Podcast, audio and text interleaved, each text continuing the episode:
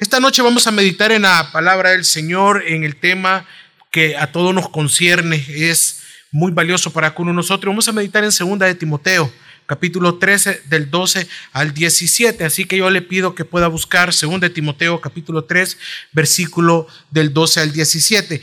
Quiero comentarles que hace algún tiempo una persona muy, muy eh, amiga de mi familia, que es cristiana también, me dice él de que va a darse un, como un relax en su vida, en su vida espiritual.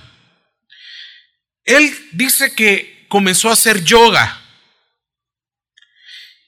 y que la práctica de esa disciplina, que también para algunos es como una religión, le había ayudado con sus adicciones.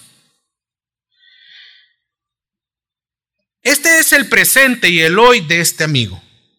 Pero en su pasado, años atrás, ellos como familia, Cristo, la palabra, la iglesia, el cuerpo de Cristo, ha sido para esta familia como un punto más dentro, dentro de las agendas personales de ellos. A tal punto que pueden cambiarla a su antojo. O cuando usted tiene una agenda y usted puede cambiar y, decir, yo decido hoy no ir, voy a cambiar, voy a poner esta fecha para esto. Ah, pues para ellos la vida espiritual así es, una, una gran agenda en la cual puede cambiar y no es irrelevante para ellos, pues puede hasta ignorar todo lo que viene en cuanto a la iglesia. Así que hermanos, en todas las partes de la vida de nosotros, del hombre, sin que Dios sea el protagonista y el único en nuestra vida, esta persona llegará a vivir sin propósito, sin sentido, aun si ha alcanzado todas sus metas, aun que sea el más grande de este mundo. Quiero hacer una pregunta directamente a usted, a su edad, a su nivel de vida. ¿Se siente realmente realizada? ¿Se siente realizado? ¿Cómo está llevando su vida para usted en su modo de vivir? ¿A dónde la está dirigiendo? ¿Cómo vive? ¿Qué es o qué toma usted de base para tomar decisiones? ¿Qué rumbo entonces está llevando? ¿Qué dice la escritura acerca de esto? Y es por eso el tema de esta noche el aprendizaje más valioso de la vida. Segundo Timoteo capítulo 3 de los versículos del 12 al 17. Y en verdad, todos los que quieren vivir piadosamente en Cristo Jesús serán perseguidos, pero los hombres malos e impostores irán de mal en peor, engañando y siendo engañados. Tú, sin embargo, persiste en las cosas que has aprendido y de las cuales te convenciste, sabiendo de quiénes las has aprendido y que, desde la niñez has sabido las sagradas escrituras, las cuales te pueden dar la sabiduría que lleva a la salvación mediante la fe en Cristo Jesús. Toda escritura es inspirada por Dios y útil para enseñar, para reprender, para corregir, para instruir en justicia, a fin de que el hombre de Dios sea perfecto, equipado para toda buena obra. Voy a dar una breve explicación de la carta segunda de Timoteo. Esta epístola, segunda de Timoteo, guarda una relación muy estrecha con la primera, pero también con la carta de Tito. En esta carta volvemos a ver todas las preocupaciones del apóstol Pablo que vemos en la primera, pero con una diferencia que ahora es de manera personal. Urgente pero también un poco más profunda. La clave para entender esta epístola es ver las diferentes circunstancias que el apóstol Pablo está viviendo. Él no puede seguir ejerciendo su ministerio. Por una razón, se encuentra preso. Quizás puede estar preso en Troas, como lo dice el capítulo 4, versículo 13, está en una cárcel o en, en Roma.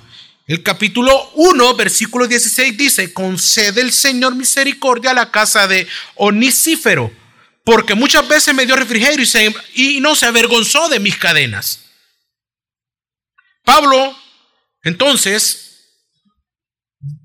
podemos también decir que ya tuvo un juicio. Muchos, o sea, podemos, si vemos la carta, ya tuvo dos, pero está en un juicio ya final en su carrera como pastor, como, como, como apóstol. Hay ya un veredicto final sobre él y eso lo dice el capítulo 4, versículos 6 al 8.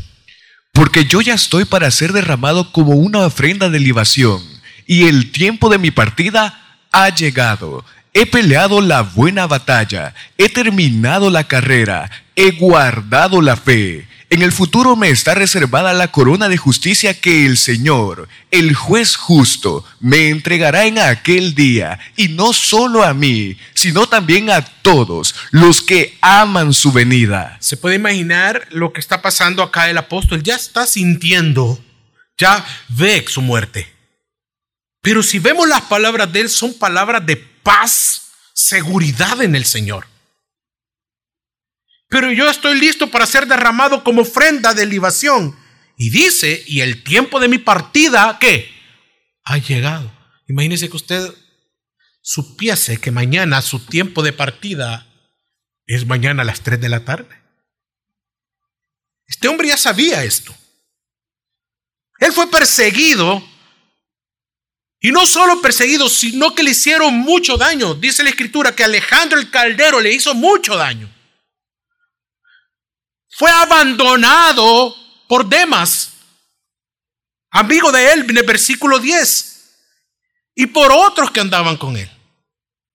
Pablo tiene un sentimiento de soledad, se siente solo, estuvo en juicios, por lo menos en dos, como se lo dije, pero en medio de todo ese dolor, Pablo manda a Timoteo que predique con autoridad y una vez más menciona lo que le decía en la primera carta, que vendrían los falsos maestros. Podemos leer los capítulos 4 y capítulo 3. Y que él se va a enfrentar a esas mentiras, enfrentar a ellos, y que después el mismo Timoteo iba a continuar el pastorado, iba a continuar con la predicación del Evangelio. O sea que iba a suceder a Pablo. En esta carta vemos la fidelidad de este joven pastor, de Timoteo, pero no solo eso, sino que vemos una lealtad al Señor y una lealtad a Pablo, a su amado consiervo, pero también vemos una lealtad a su llamado como pastor. Tan sincera es la relación que hay entre ellos que Pablo desea verle pronto. Según de Timoteo capítulo 4 versículo 9 dice, procura Timoteo, ven, ven pronto. Procura venir pronto. Hay mucha soledad, hay sufrimiento alrededor. Es cierto que vemos eso, en pero no es toda la preocupación del apóstol. Hay cosas más importantes, trascendentales, espirituales que tiene que ver, pero con el Evangelio. La preocupación principal de Pablo es el Evangelio y su proclamación, su extensión por lo tanto, entonces le da instrucciones en 2 Timoteo capítulo 1, versículo 6, por lo cual te recuerdo que avives el fuego del don de Dios que hay en ti por la imposición de mis manos. 13 y 14. Retén la norma de las sanas palabras que has oído de mí en la fe y el amor en Cristo Jesús. Guarda mediante el Espíritu Santo que habita en nosotros el tesoro que te ha sido encomendado, Timoteo. Y después el capítulo 4, el versículo 2, y por encima de todo, predica la palabra. Insiste a tiempo y fuera de tiempo, redarguye, reprende, exhorta con mucha paciencia e instrucción, no con pensamiento, no con argumentos tuyos, sino con instrucción bíblica, con la palabra. Pero también es impactante que Pablo, estando aquí mismo en prisión y en sufrimiento, le aconseje o le aconseja que esté firme ante la realidad del sufrimiento. En el capítulo 1, versículo 8, el versículo 15 dice, no te avergüences del Evangelio. Después, si no soporta sufrimiento por el Evangelio, ya el versículo 15. Y el capítulo 2 y versículo 3 le vuelve a recalcar eso sufre penalidades conmigo. ¿Como buen qué? Hermanos, como buen. Impactante, como buen soldado de Jesucristo. Y el versículo 12, el capítulo 3 le dice, serás perseguido. Como vemos, hermanos, el propósito de esta carta no es como la primera. Hablar de los que son llamados al ministerio, ni tampoco vemos que, son, que está centrado en los falsos maestros como en la primera carta, sino que la razón de Pablo de escribir es que venga a su lado. Apela a la fidelidad y lealtad de Timoteo, ya que Pablo estaba solo y había sido abandonado. Es una de los propósitos. Pero no debemos olvidar la idea principal de esta carta. Hemos mencionado uno de sus propósitos, pero a nivel personal de Pablo, que se siente solo. La idea central de esta carta es que a pesar de todas las penalidades, la oposición y deslealtad de muchos, Pablo sabe que el mensaje de Dios, el Evangelio, no está ni podrá estar encadenado, detenido como él lo ha estado. No importa que esté Pablo así. No importa que tú estés encadenado, que estés en prisión, el Evangelio va a continuar. Tiene que continuar. ¿Por qué? Porque ni la iglesia va a estar así, encadenada.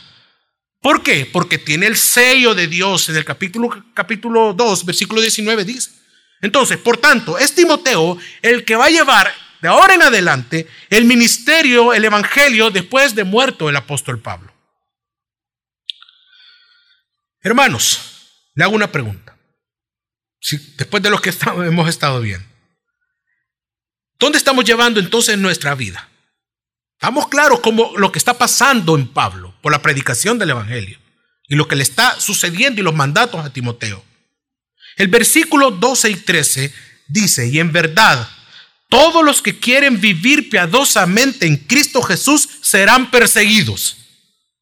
Le pregunto, ¿cuántos acá quieren vivir piadosamente para nuestro rey.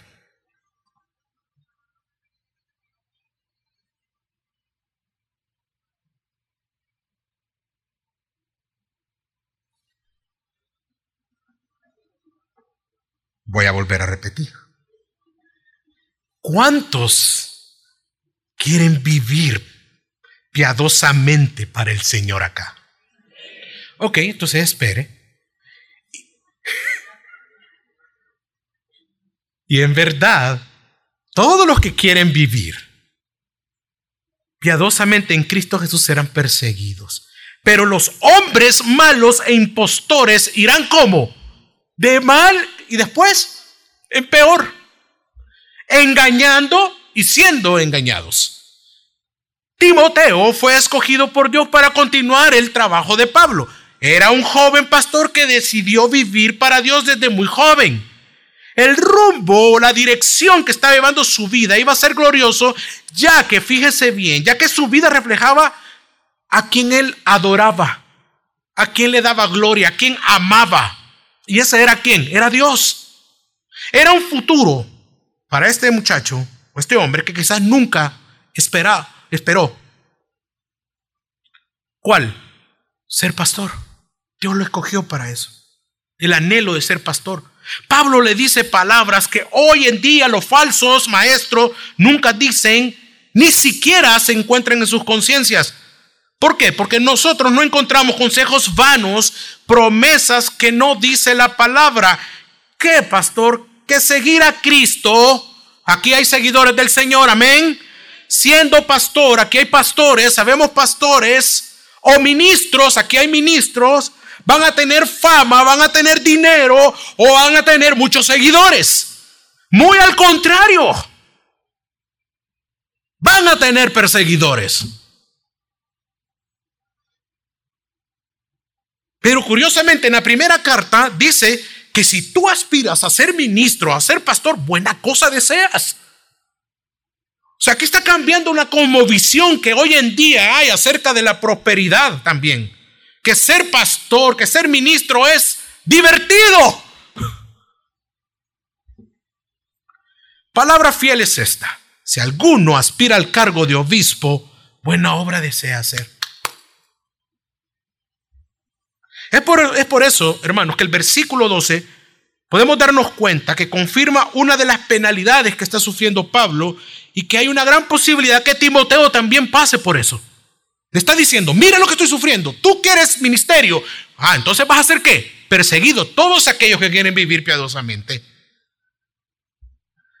Este versículo Pablo le está advirtiendo que si él desea ser fiel a Cristo, por vivir una vida piadosa va a ser perseguido.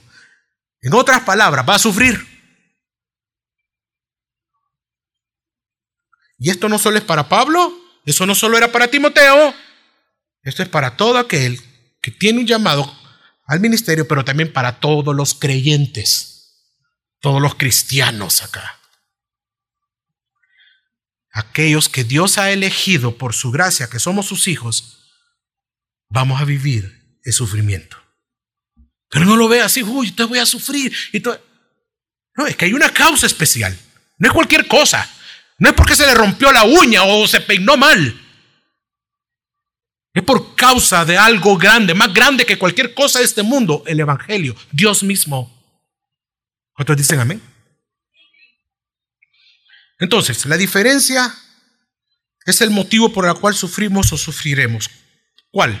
Vivir piadosamente en Cristo Jesús serán perseguidos, todos aquellos. O sea que aquellos que deseen vivir una vida verdaderamente cristiana, honrando a Dios, proclamando a Cristo sin avergonzarnos del Evangelio, vamos a vivir y vamos a ser perseguidos. ¿Por quiénes? Por los incrédulos, pero también por los mismos que están dentro de las iglesias. Si hay alguien aquí que nació en una familia cristiana y ha sido instruido desde pequeño en el Evangelio, Probablemente tú has, tenido persecución. ¿Por qué? Porque muchos creerían que tú eres perfecto o buscan perfección en ti. Observan tu vida y están viendo que si pecas o no pecas. Y te estás esforzando por vivir piadosamente, íntegramente, lealmente delante de Dios y los demás. Pero has vivido criticado, juzgado, Murmuran de ti tus amigos, tus vecinos, tus familiares en el trabajo, porque eres cristiano y quieres vivir de esa manera. No comparten lo que ellos, lo que ellos hacen. No es una vida perfecta, pero sí estás siendo que perseguido porque eres cristiano, porque no estás a favor de las cosas que está viviendo ahora la sociedad. Y para aquellos, para nosotros, los que Dios nos alcanzó en su gracia ya a cierta edad. También, igual, puedes estar sufriendo tu persecución de tus hijos, de tu esposo, de tu esposa. ¿Por qué? Por lo mismo. Por vivir de esa manera piadosa. Por querer hacer la voluntad de Dios. Entonces, ¿tú estás viviendo como cristiano? ¿Estás realmente bajo esa voluntad de Dios? ¿Qué nos dice la palabra? El versículo 12. ¿Qué dice el versículo 12? Una vez más, léemelo por favor. Y en verdad, todos los que quieren vivir piadosamente en Cristo Jesús serán perseguidos. Y después, los hombres malos, ¿qué dice los hombres malos? Pero los hombres malos e impostores irán de mal en peor, engañando y siendo engañados. Los hombres malos, al no vivir piadosamente, evitan de ese modo la persecución, ya que ellos se quieren diferenciar de aquellos que son cristianos, que desean vivir para Dios. Nosotros lo podemos ver hoy en día. Pero dice la Biblia que ellos irán de mal en peor, o sea que irán progresando en su pecado, se irán corrompiendo, se irán en esa corrupción cada vez más. Estas personas, este tipo de personas obtienen uno de los mejores resultados. ¿Cuál? Engañando y siendo qué? Engañados. No tienen ninguna oportunidad de vivir de manera piadosa. Y esa es la manera que ellos evitan la persecución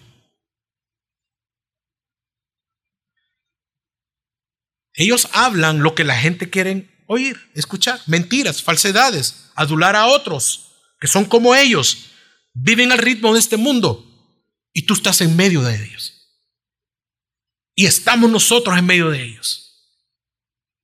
El punto es que si estamos nosotros haciendo, o estamos igual que ellos, o estamos haciendo la diferencia como cristianos. Los que quieren vivir piadosamente van a sufrir persecución. Estas personas tomaron una decisión en ciertos momentos de su vida y el rumbo que ellos iban a querer llevar, apartados de Dios, fue corromperse en sus pecados, engañar a los demás con una vida religiosa. Recordemos que son los falsos maestros que hablan las dos cartas. Son religiosos, predican, enseñan, disipulan, cantan, tocan instrumentos, aconsejan, etcétera, etcétera. Tienen una vida religiosa, no piadosa. Tienen la habilidad de engañar, pero también son engañados fácilmente ¿Por qué? Por su pecado. Hermanos, iglesia, no sé si estamos viviendo como ellos o usted está viviendo como ellos. Y estás viviendo en un engaño. Mintiendo a los demás, mintiendo a tus padres, a tu esposo, a tu esposa, a tus hermanos en la fe, a tu familia, discipuladores, tus pastores. El peor es, mire, sabes, el peor engaño es cuando nos engañamos a nosotros mismos. Creemos nuestras propias mentiras, siendo engañando. ¿Por qué? Por nuestros pecados.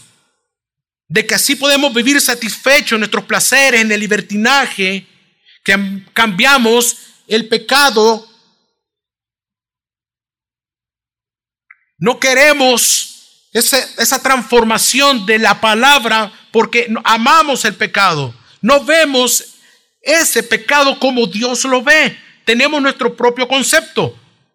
Por lo tanto, vamos a ser presas fáciles del engaño de otras personas, creyendo que podemos vivir de esa manera y no como realmente es lo que somos, cristianos. Por eso pregunto, ¿para dónde estamos llevando nuestra vida? Por eso es que eh, Timoteo le está diciendo, Pablo a Timoteo, los que quieran vivir van a sufrir persecución. Si en tu trabajo, si en tu vida no pasa nada trascendental porque eres un cristiano, no hay persecución, es porque quizás estás aplaudiendo al mundo y todos, eres amigo de todos. Hay que analizarnos. Entonces, ¿qué va a determinar el rumbo que estoy llevando? O lo que yo puedo hacer. Versículos 14 y 15. Tú, sin embargo, persiste en las cosas que has aprendido y de las cuales te convenciste, sabiendo de quiénes las has aprendido y que desde la niñez has sabido las sagradas escrituras, las cuales te pueden dar la sabiduría que lleva a la salvación mediante la fe en Cristo Jesús. Cuando leemos el versículo anterior de los engañadores y que son engañados también, o sea, los falsos maestros, el versículo 14 que acabamos de leer inicia con una exhortación, con un consejo de parte de Pablo a Timoteo y le dice algo, tú haz la diferencia. ¿Cómo? Con la palabra, tú, sin embargo. Es como decirle, sé diferente a ellos. Permanece fiel al Evangelio. Le recuerda que ha aprendido lo más valioso en la vida. Hemos aprendido lo más valioso en la vida, hermano. Usted tiene lo más valioso en su vida, en su corazón. Y eso valioso que le está diciendo Pablo a Timoteo, le dice que debe persistir, aferrarse, y ese es el Evangelio de nuestro Señor Jesucristo. Eso es lo más grande que tenemos.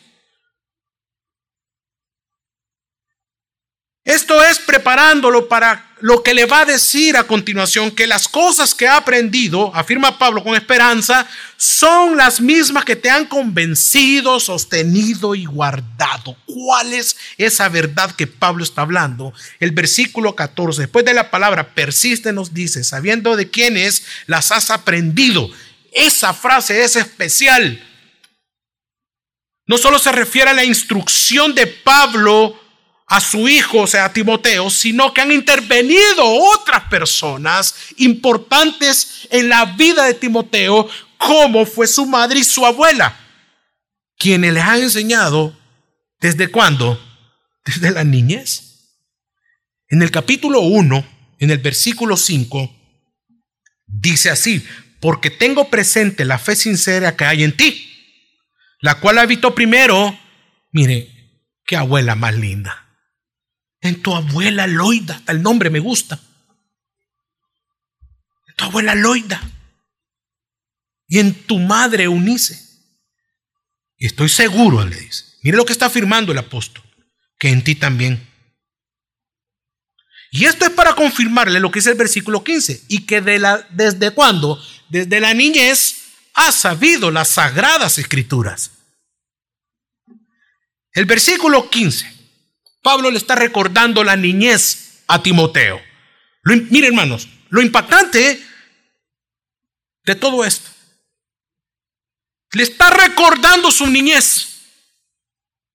Lo impactante que fue y llena de gracia dada por el mismo Señor.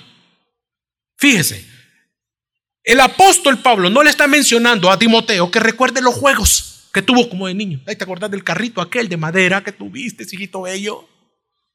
Como tu abuelita te daba chocolatito calentito cuando hacía frío. No, no le está mencionando ni juguetes, ni juegos, ni amiguitos que pudo haber tenido, sino que le recuerda aquellas cosas que le han de persistir, que tienen raíces profundas en su pasado y que lo marcaron a, a Timoteo de por vida. Y por lo cual hoy puede confiar en su familia, en su amigo y pastor el apóstol Pablo que ellos le brindaron y brindan aún un legado muy grande para Timoteo, que él debe ser fiel a las sagradas escrituras. Pero ¿desde cuándo fue, hermanos? Desde la niñez. Fieles a la escritura. Y volvamos a recordar lo que habían hecho los falsos maestros en primera de Timoteo. Habían utilizado las, las, las santas escrituras para humanizarlas, para tejiversarlas, para acoplarlas a su favor, para abusar de ellas. Y añade después que es por la palabra de Dios la salvación mediante la fe en Jesucristo. Le dice, tú fuiste enseñado desde niño, por lo tanto tu salvación solo pudo venir de alguien maravilloso, de alguien tan grande como es y fue y será nuestro Señor Jesucristo. Y no solo eso, y te pueden hacer sabio en este mundo, Timoteo. Pero debes ser humilde. ¿Por qué? Porque la sabiduría habita con los sencillos, con los humildes, es el contraste de los falsos maestros orgullosos y llenos de soberbia. El Salmo 19, 7 dice, la ley del Señor es que, ¿cómo es, hermanos? Perfecto, ¿están aquí? Amén. La ley del Señor, ¿cómo es? Ah, y le dice que desde pequeño ha sido instruido en qué? Una palabra. La ley del Señor es perfecta y restaura. El testimonio del Señor es seguro que hace sabio al sencillo. ¿Qué le desea decir Pablo a Timoteo? Le exhorta que sea leal, sin doblez, humilde, sencillo, que se apegue a la verdad, a lo verdadero, no solo a sí mismo y a su pasado, sino a lo más importante y trascendental a las escrituras, que te pueden conducir y que te han conducido y que van a conducir a otros a la salvación. Y es así que solo el hombre puede vivir. ¿Cómo? Sabiamente, en integridad y en temor a Dios. Pablo le define bien la salvación. Qué impresionante. Que éstas no se encuentran en las escrituras como tales, sino solo cuando éstas se entienden correctamente por medio de la gracia de Dios, por medio de la misericordia, cuando viene Dios y escoge al pecador y pone esa fe para creer. Y como la escritura lo señala, solamente es a través de la persona de Jesucristo.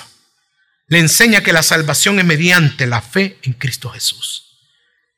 Desde niño, adolescente, joven, ha estado lleno de la palabra. La base de Timoteo en su vida fue la palabra de Dios desde niño. Fueron esas fueron sus estructuras fuertes que determinaron el rumbo de este joven. Entonces yo le pregunto a ustedes y me pregunto a mí, como padre.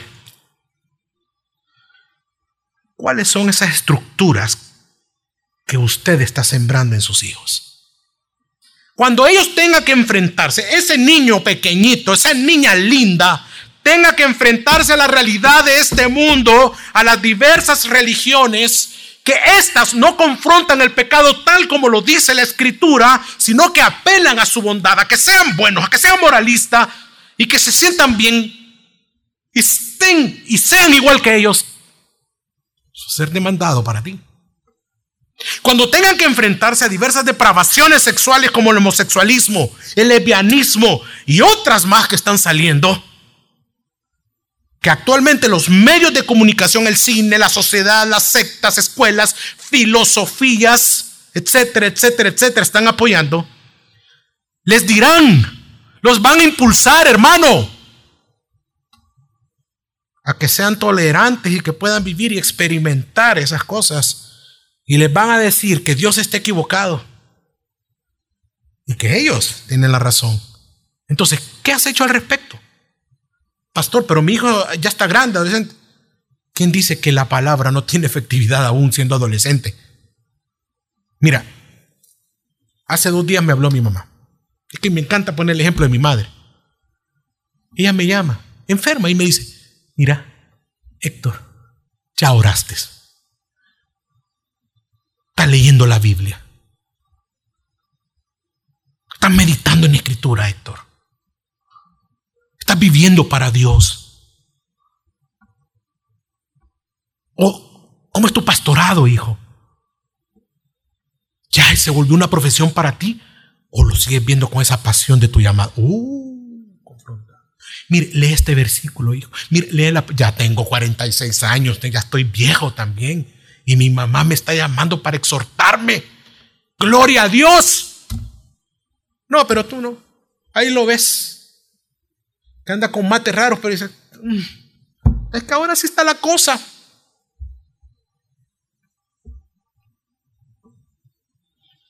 ¿Qué has hecho entonces al respecto con tus hijos?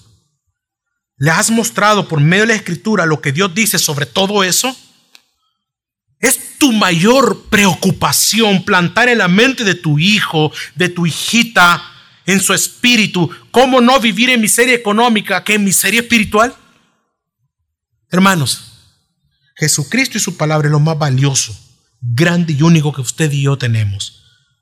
Nunca va a ser el dinero, cuántas posesiones materiales va a tener su hijo, cuántos títulos va a conquistar hoy que ya está grande,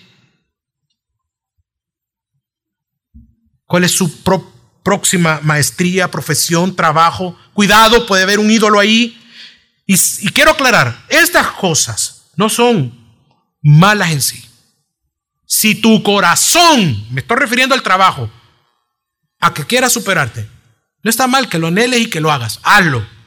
Pero si en tu corazón ha tomado la función, la posición y se ha vuelto un ídolo en ti, cuidado. Y si tú estás haciendo de esas cosas para que tu hijo sean un ídolo, entonces tú estás llevándolo a eso. ¿Qué si alcanza todo eso al final?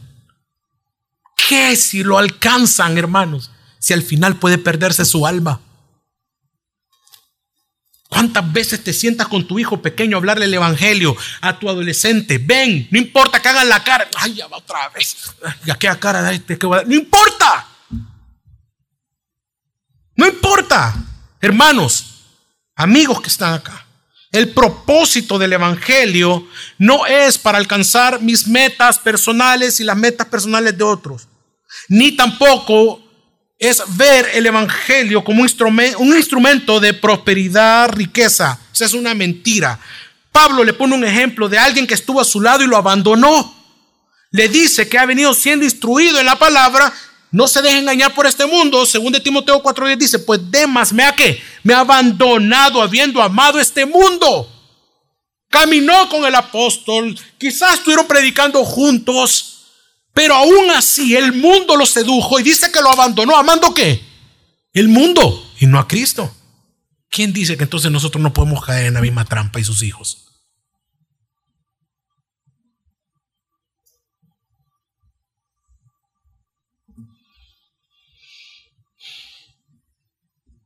Entonces, en resumen, ¿qué determina el rumbo de nuestra vida?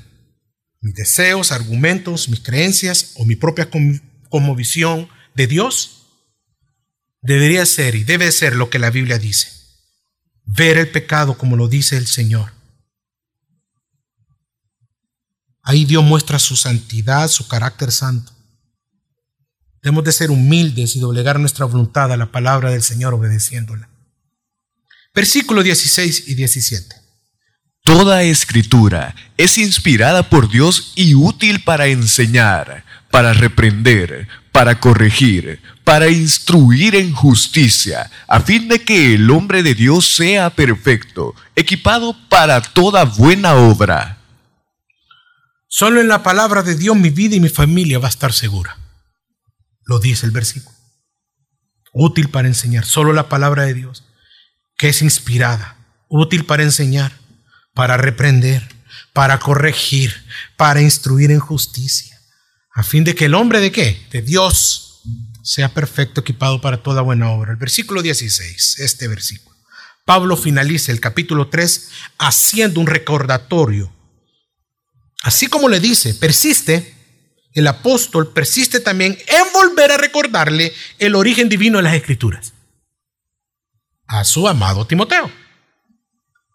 Que es la razón por la cual Timoteo es el joven que es por esa instrucción. Inicia el apóstol Pablo con una cátedra, con una revelación más importante y sobrenatural que los ignorantes no asimilan, que la escritura es inspirada por Dios. Gloria a Dios. Si la Biblia dice que la escritura es inspirada por Dios, es así. Por lo tanto, te haces sabio como lo vimos en el versículo 15. Dice que es inspirada. Para hacernos sabio para la salvación es útil, para instruirnos, para enseñar, era la principal responsabilidad de Timoteo en usar las escrituras para enseñar la sana doctrina, la sana instrucción de la palabra. Para reprender, la escritura debe ser usada también para que por medio de ella expongas el error de los falsos, para corregir. No es para manipular, hermano, no es para que le digas a tu mujer, a tu esposa, a tus hijos, yo soy la autoridad acá, así que tenés que sujetar. No, cuidado. Para corregir. Es el único lugar en el Nuevo Testamento que aparece esta palabra y va junto con anterior que reprender. Reprende el error y corrige haciéndoles ver la verdad de la escritura, le quiere decir. No solo es reprender, sino corregir, pero ¿cómo? Enseñando, enseñándole. En conclusión, todo el versículo nos puede decir, toda la escritura que emana de Dios es útil para dos cosas, Timoteo la tarea de enseñar la verdad del Evangelio y la correcta conducta que lo acompaña, hijo, para corregir los errores de las falsas doctrinas y la conducta inmoral, corrupta, corrompida que surge de aquellos que te diversan. Y en el versículo 17 nos da resultado o propósito de todo esto anterior. Dice, a fin de que el hombre de Dios sea perfecto. Pablo le está diciendo a Timoteo que hoy Eres un hombre de Dios formado y transformado por la palabra, ya que desde niño conoce la Santa Escritura. Por lo tanto, le dice, perfecto. No porque no se equivoca. No porque no peca. Obviamente se equivoca, se equivocó y pecó.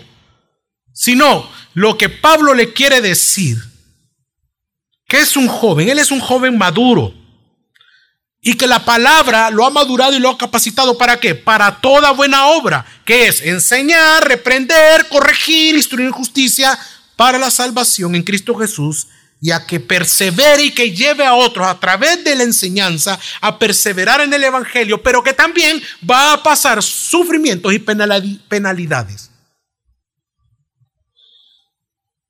Hermanos, este es el resultado. Sus hijos mis hijos maduros, familias maduras que impacten con la sabiduría de Dios, que no corran tras vientos de doctrina, como lo dice, fábulas, hacia la mentira.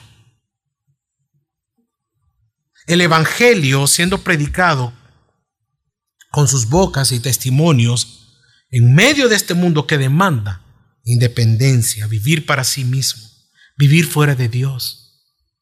Eso es lo que se requiere, hombres maduros que prediquen así. ¿Qué es lo más grande, iglesia? Que nuestra familia, que tu familia, que tus hijos, que tus nietos teman, dependan, conozcan a Dios.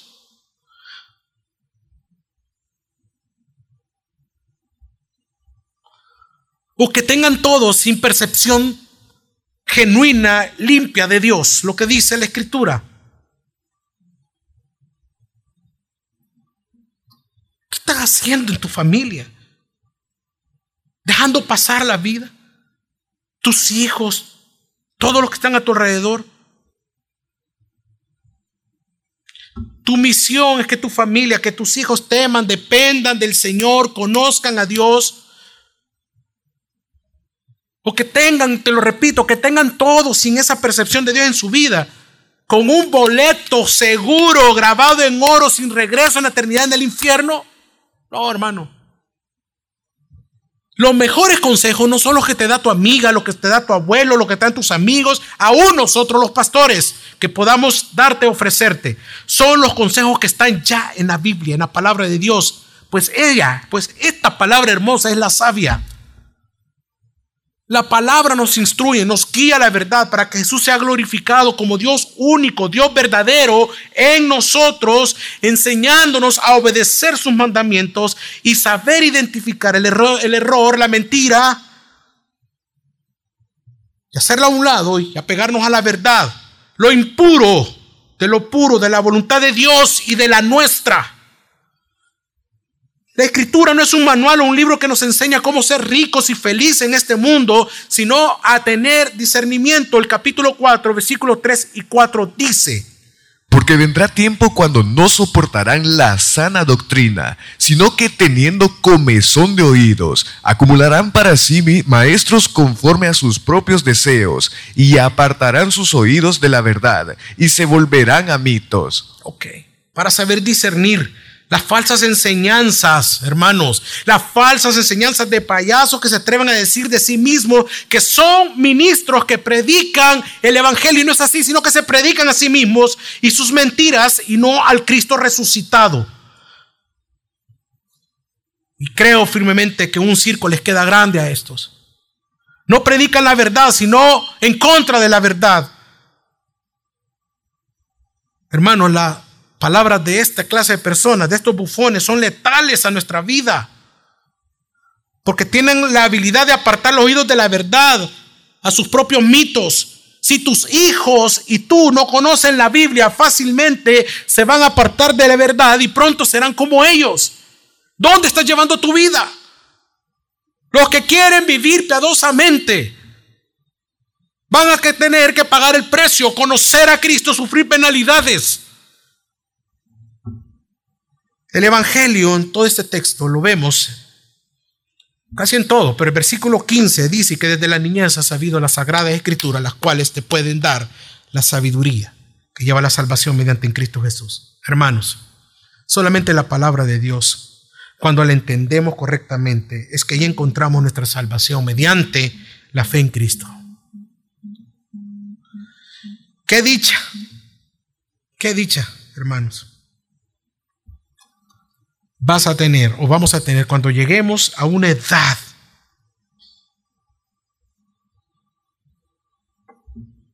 ya muy, pero muy avanzada y no hayas vivido para Cristo. Y dices que lo conoces, pero realmente no. O qué dicha vamos a tener aquellos que, por gracia de Él, sí hemos vivido para Él. Solamente el Evangelio te enseña cómo vivir y enfrentarte a este mundo. Y cómo vivir para Dios y para la gloria de Él. ¿Para dónde vas? ¿Qué rumbo llevas sin el Evangelio en tu vida? Vengo a la iglesia, pastor, estoy aquí en todos los cultos. ¿Te ha impactado realmente el Evangelio? La escritura, Dios en ti. ¿Es tu guía la palabra? Y a los que nos acompañan, y a los que nos están viendo, por primera vez, que has venido y te han invitado a muchas iglesias, diferentes cultos, y has escuchado el Evangelio, y tú le has sido, eres indiferente. ¿Qué dirección estás llevando también tú sin Cristo? Ya lo sabemos, tú lo sabes mejor que nadie. Eres un miserable. Sin Cristo. Puedes tenerlo todo, pero sin Dios no tienes nada. Puedes alcanzarlo todo, todo. Te pueden dar aplausos y ser el hombre más exitoso de todo el universo, pero el día que mueras, tu alma se perderá y tendrás que enfrentarte, sí o sí, ante el Señor Todopoderoso y vas a dar cuentas. No importa lo que creas,